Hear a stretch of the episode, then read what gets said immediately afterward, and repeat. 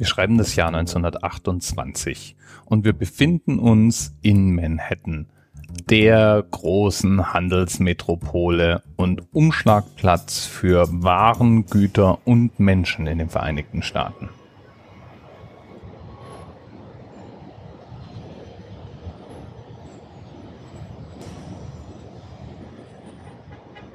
Und einer dieser Menschen war Walter P. Chrysler. Ja, der Gründer des gleichnamigen Autoherstellers.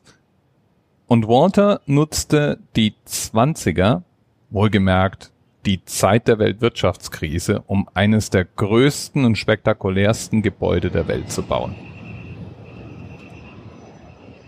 Und da war er nicht alleine. Es gab Unmengen von Hochhäusern, die genau in dieser Zeit gebaut wurde. Dieser einigermaßen paradoxe Effekt hatte damit zu tun, wie sich die Kapital- und Zinsentwicklung damals abspielte.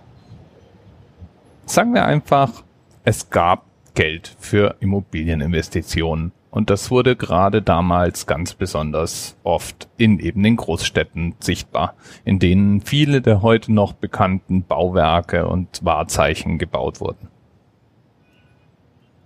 Chrysler jedenfalls war nicht der einzige, der in Manhattan baute. Ganz im Gegenteil. Bis zum letzten Tag gab es einen verbissenen Wettlauf mit einem anderen großen Bauvorhaben in Manhattan, der Bank of Manhattan, die beide versuchten, Manhattans größtes Gebäude zu werden. Und der Turm der Bank of Manhattan, der steht auch heute noch in Manhattan, heißt nur inzwischen anders, ist nämlich das Trump Building. Der Wettlauf war jedenfalls spannend bis zum Schluss. Die Bauherren des Chrysler Buildings hatten erfolgreich bis zum Schluss geheim gehalten, dass sie planten, eine 56 Meter hohe Spitze auf das Gebäude aufzusetzen. Eine Spitze, die bis heute das Wahrzeichen dieses Gebäudes ist. Und mit diesen 56 zusätzlichen Metern sicherte sich letztlich das Chrysler Building den Titel des höchsten Gebäudes der Welt. Ein Preis, den das Chrysler Building gerade mal ein Jahr für sich in Anspruch nehmen konnte. Und dann war mit 381 Metern das Empire State Building fertiggestellt.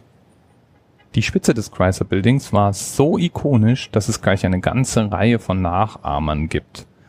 Bekannt sind die Bauten zum Beispiel in Philadelphia oder in Dubai, die fast identisch aussehen. Und ein dem Chrysler Building ähnliches Bauwerk gibt es auch noch in Las Vegas. Aber Las Vegas zählt nicht, da gibt es schließlich auch eine kleine Version des Eiffelturms. Im obersten Stockwerk des Chrysler Buildings hat sich Herr Chrysler übrigens selbst ein privates Apartment und ein Büro gegönnt und gab gern mal damit an, das höchste Klo Manhattans zu besitzen. Aber das war nicht das einzige Mile High Apartment, was es in Manhattan gab. Im selben Gebäude gab es im 61. Stockwerk noch ein weiteres Apartment, in dem eine berühmte Fotografin, die Live-Fotografin Margaret Bourke-White, residierte. Die durfte dieses Apartment gar nicht selber mieten. Damals waren Frauen noch nicht so wirklich frei in ihren Geschäftsentscheidungen und ließ deswegen ihre Firma, das Live Magazine, dieses Apartment für sie anmieten. 387 Dollar und 92 Cent pro Monat kostete das damals, was verdammt viel Geld war. Die Spitze des Chrysler Buildings ist nicht nur spektakulär anzuschauen, sie sieht aus der Nähe auch ganz schön schäbig aus. Besteht eigentlich nur aus Beton, Stahl und erstaunlich billigen Leuchtstoffröhren, mit denen diese Dachkuppel, nee, diese Dachspitze beleuchtet wird.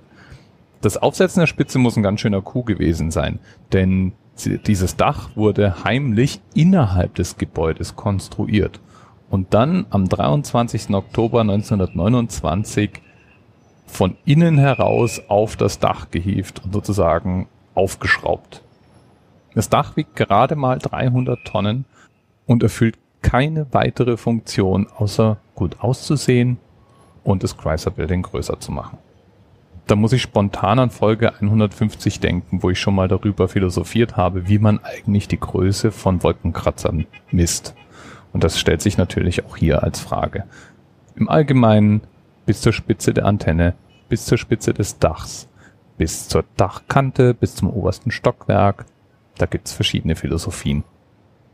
In dem Wettlauf damals zwischen der Bank of Manhattan und dem Chrysler Building Da war es ganz offensichtlich die Spitze des Dachs, die entschieden hat.